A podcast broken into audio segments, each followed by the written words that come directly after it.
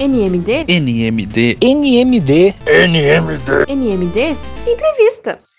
Fala pessoal, aqui quem fala é Luciana Santos e esse é o episódio extra do Notícias de Meu Deus. E nesse episódio a gente traz uma entrevista exclusiva com o Fé, ex-vocalista do grupo Cassino, e você confere completa agora. Eu e o Felipe Stresser conseguimos essa exclusiva e você pode conferir aqui a entrevista, onde ele fala um pouco sobre a sua carreira no mundo da música, o fato dele ter virado um meme e também o seu processo de conversão através de um post do Justin Bieber. Confere aí que ficou muito boa. Deixa seu comentário. E é isso, beijos, valeu!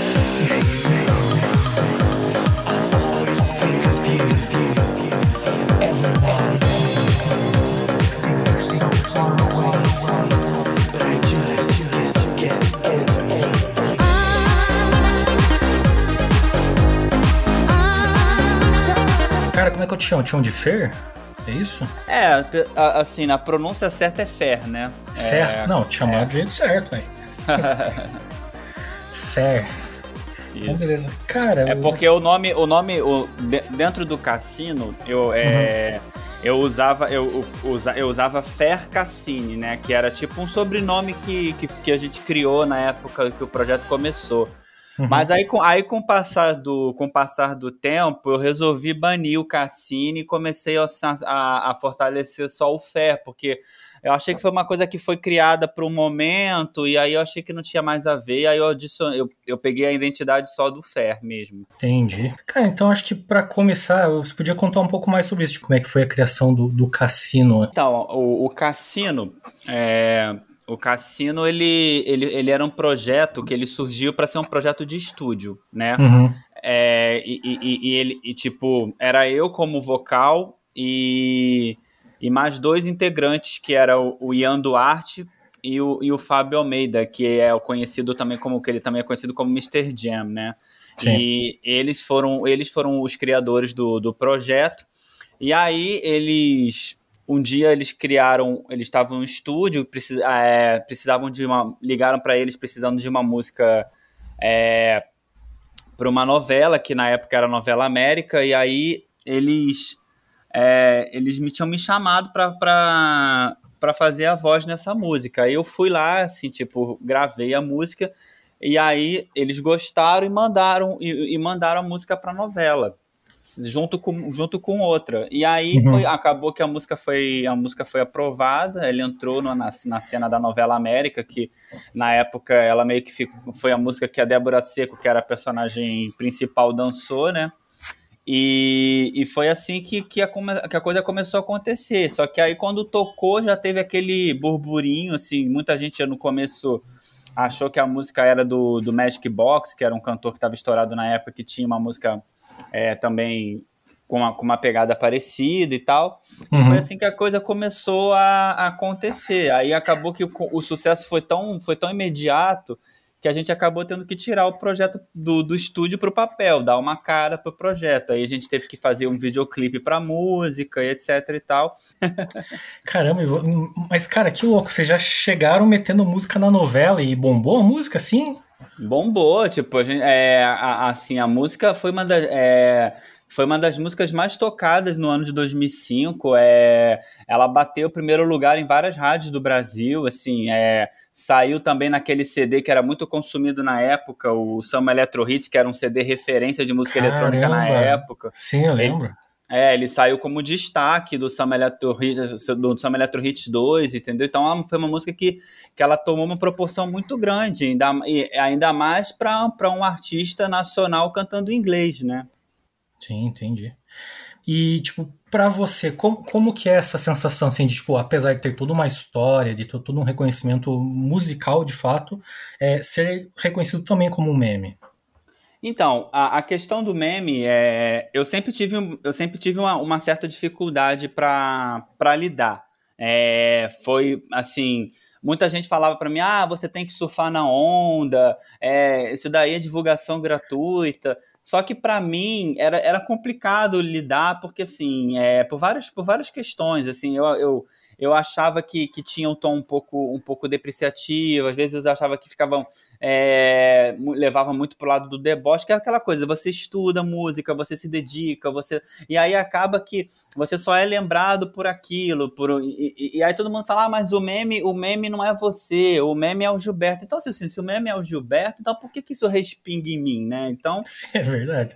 Então, mas assim, aí, aí, quando, quando eu voltei pro projeto ano passado, eu, eu comecei a, a, a, tentar um trabalho de aceitação disso melhor, comecei uhum. a, a entender um pouco melhor, assim, é, cheguei a dar várias entrevistas falando a respeito para vários canais no YouTube, é, mas mesmo assim ainda, ainda era um fantasma. Tinha algumas vezes que eu, eu, eu, ficava irritado com algumas situações, então para mim sempre foi um pouco complicado para lidar, entendeu? Entendi. É, o problema é que assim, você. As pessoas, quando elas, vamos dizer assim, elas brincam com você, com a tua imagem, elas não têm, tipo, noção, né, do, do que, que isso faz em você, né? Porque pra elas tanto faz, né? É. Não, e uma coisa que, por exemplo, aquela coisa, a piada é legal para quem ri dela, né? Para quem Sim. é a piada não é legal. Eu tava, por exemplo, eu, eu vi recentemente uma, uma matéria é, que, que me chamou até a atenção, que foi da, de uma menina que também virou meme, aquela menina do Acabou Jéssica, que é um sim, sim. De, é aquele vídeo de uma menina que brigou na escola, né, e tal. E aí eu tava lendo uma, é, ela falando que ela sofreu com, ela sofreu por conta do meme, ela teve depressão, ela teve que abandonar a escola e etc e tal. Eu sim, esse esse acho que essa questão da pandemia, eu tive um pouco disso, assim, teve eu, eu tava num processo de melhora, teve um dia que aconteceu uma situação e aí com isso eu, eu tive um tipo uma, uma desestabilizada emocional, fiquei meio mal por conta de umas coisas que aconteceram e foi aí que eu fiquei meio eu fiquei assim meio meio para baixo. Aí eu, eu, graças a Deus eu já estava fazendo fazendo terapia na época e uhum. tal e eu consegui é, me, me, controlar, assim, me estabilizar, mas foi um momento que eu tive uma, assim, uma crise meio, meio conturbada, assim, sabe? Entendi. Cara, mas vou te falar, porque assim, apesar de ser uma coisa sensível para você ainda, eu te, te, admiro, assim, porque você, poxa, tá aqui conversando sobre isso, né? Você já deu algumas entrevistas e tal, você tá conseguindo uhum. conviver, conviver com essa questão, pelo menos, né? É, sim. Já, é, foi, foi, foi até o que eu falei na, em algumas. É, na, em algumas outras entrevistas que eu dei lá para o UOL e tal. O que aconteceu foi, é, foi o seguinte: é, nada, nada, nada, nada acontece por acaso. Eu acho que eu tive que voltar para o cassino, eu acho que eu tive que passar por esses momentos turbulentos todos é, para fazer as pazes com o meu passado, fazer as pazes com isso, acho que fechar esse ciclo. E acho que foi para isso que, é, que, que, teve, que teve esse, esse saldo positivo, entendeu? Entendi. Mas assim, é, o que eu achei mais incrível, assim, é, não é nem só o fato, tipo, ah, você né, teve fama, você virou um meme e tal. O que eu achei mais incrível quando eu tava lendo a notícia é a maneira como, tipo, depois de tudo isso aconteceu, você veio a encontrar Jesus e veio a, a, a ter uma conversão na sua vida. Porque, pelo que eu entendi, você isso aconteceu quando você tava vendo um post do Justin Bieber, é isso mesmo? É, eu vou, assim, eu vou até te falar uma história que, que na matéria eu não falei, mas eu vou te dar uma, mais riqueza de, de, de detalhes. Eu, na verdade, eu, eu, na verdade, eu reencontrei Jesus, é porque assim, eu tive, eu tive um contato com, com, com Jesus na minha adolescência, é, porque eu cheguei a frequentar, frequentar a igreja ali, tipo, em 90, 95, 96, e, e, e até quem me, quem me levou para a igreja foi, o, foi uma pessoa que hoje está me ajudando também nesse processo, que é o Pedro Braconô, que ele é do Rebanhão. Ele, uhum. mora, ele morava no ele morava no meu ele morava no meu prédio onde eu morava com a minha mãe então eu, eu, ele a esposa a antiga esposa dele e tal a gente eu comecei a ter contato na igreja com eles assim na minha adolescência e aí depois, assim, com o passar do tempo, eu meio que me afastei e tal. Tá, é, e aí fui, fui seguir outras coisas e tal. Aí do, é, do, do, do, de, um, de mais de uns tempos para cá, eu tava numa religião diferente. Eu segui, eu tava seguindo o hinduísmo, né? Uhum. Já, já tinha bastante tempo que eu, que eu frequentava o movimento Hare Krishna. É, e, e frequentava, assim, tipo, com bastante, assim, força e tal, de, de, de, de, às vezes de participar de retiro, de várias coisas, entendeu? E aí, o que aconteceu foi, como eu, como eu te expliquei anteriormente, foi que, assim, teve um, um fato é, que teve uma vez um, um, um, amigo meu que ia fazer um remix comigo do Cassino. Ele perguntou para mim como é que eu me senti em relação ao meme, daí eu falei assim para ele que eu não gostava muito. Ele, ah, eu te entendo, já passei por umas situações parecidas. E aí teve um post lá que pegaram de um, de um cara que era meme, tal, no, é, tal de Clayton Rasta. E aí pegaram um, um, vídeo desse cara e fizeram, botaram como se, ah, Clayton Rasta tocando cassino. Aí meio que botaram uma versão da Kangaroo como se fosse em versão reggae. Uhum. E aí, aí eu vi esse meu amigo lá comentando e debochando, assim, rindo, né? Aí eu falei assim, pô, o cara que pergunta para mim é, se eu. Se eu, o que eu me importo. Se, se tá o meme te incomoda, né? É, me incomoda estar tá aqui rindo. Aí foi. Uhum. Aí essa história meio que mexeu comigo. Foi quando eu tive esse essa eu dei uma deprimida e tal, e aí eu é, comecei a ficar muito mal, é, é, tipo, fiquei meio assim, desestimulado, e aí, aí, foi quando eu comecei, quando eu comecei a pensar assim, eu acho que eu só vou ter paz é, se, eu, se eu sair do projeto, acho que eu só vou ter paz se, se eu sumir no mundo, e aí eu tava assim, aí eu, era um dia que eu tava muito, muito mal, assim, muito para baixo, é, e aí eu, aí eu estava assim, aleatoriamente em casa, e aí eu resolvi abrir o Instagram, e aí quando eu abri o Instagram, a primeira postagem que veio foi uma postagem dele, né? Uhum. E aí e aí eu li aquilo, assim, na hora que eu, que eu li, eu, eu senti eu senti alguma coisa diferente, aquilo, a, a, o que ele escreveu ali me tocou, mas, mas assim, aí passaram, passou-se uns dois dias, mais ou menos, né? Eu, eu tava meio ainda meio meio meio mal, resolvi... aí foi quando eu fui, eu fui dormir, eu resolvi fazer uma oração e orar para Jesus, que era uma coisa que eu não fazia há muito tempo, até porque eu estava seguindo outra religião, né? Uhum. E aí quando eu fiz uma oração, que foi uma oração muito forte e e aí eu tive um eu tive assim, Deus falou uma coisa comigo assim, que ele, ele mandou um recado para mim, falou assim, é, procura procura a Ania que ela vai te ajudar. E a Ania justamente era a ex-esposa do Pedro, que foi uma das pessoas que, que me levou na igreja na época, quando eu frequentei muito tempo atrás. E aí eu tentei contato com ela, não consegui. E aí nesse meio tempo eu falei com um amigo meu, que me levou na, na, na igreja, que eu falei que eu estava querendo ir. E aí quando eu fui na igreja, aí as coisas todas fizeram sentido para mim. Assim, a primeira vez que eu fui na igreja, que eu, que eu assisti o culto, assim, a coisa, é, eu senti que ali alguma coisa mudou para mim, tá? É, aí eu falei assim, aí depois disso, eu consegui o contato com a Anne, eu conversei com ela, e aí eu fui descobrir que ela tava, que ela tinha se formado em psicologia. Então, assim, tipo, tudo casou.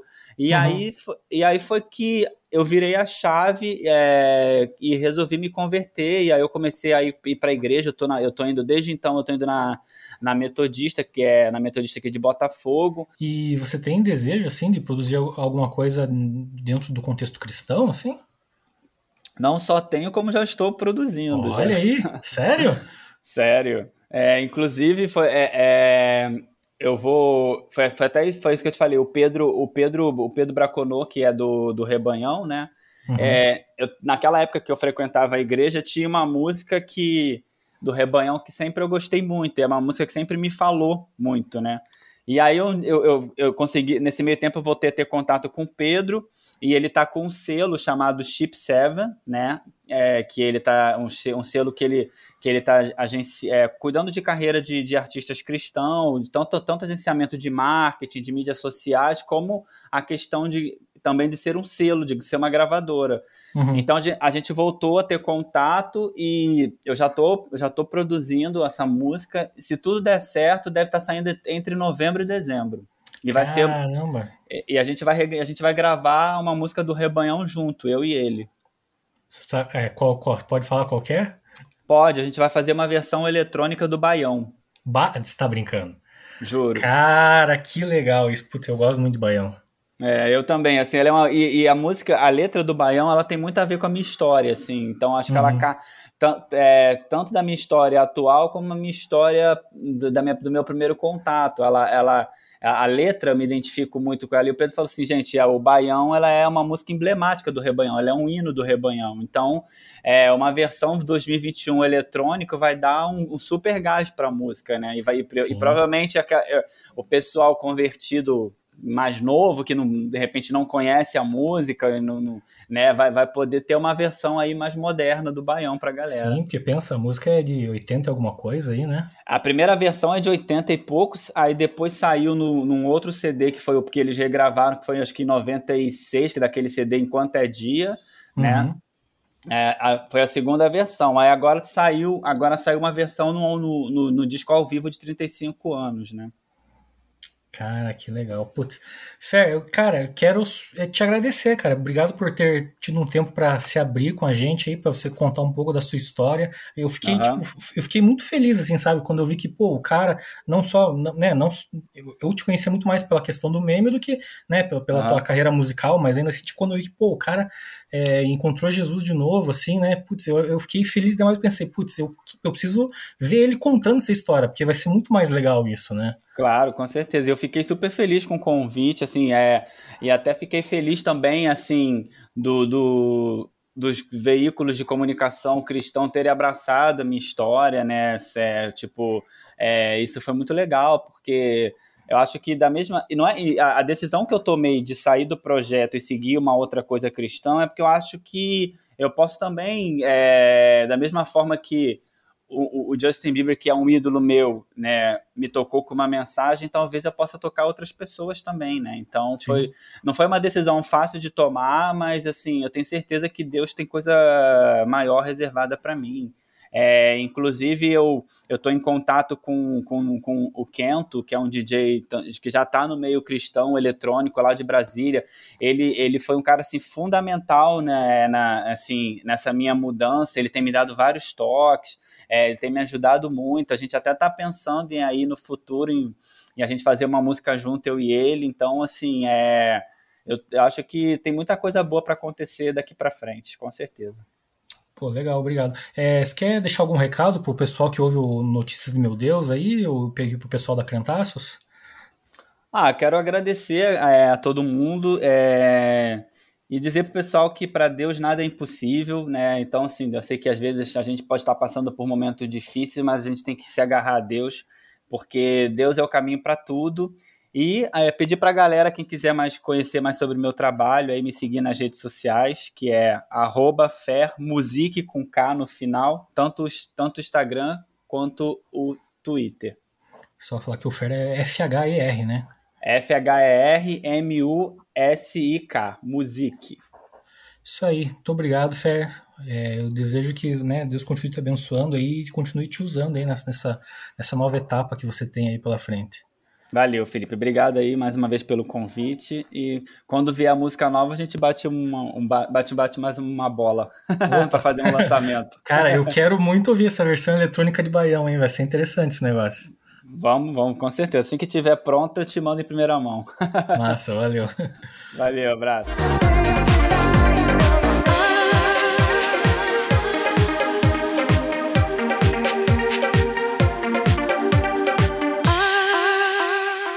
E essa foi a entrevista que o Felipe Stresser fez com o Fer, ex-vocalista do grupo Cassino.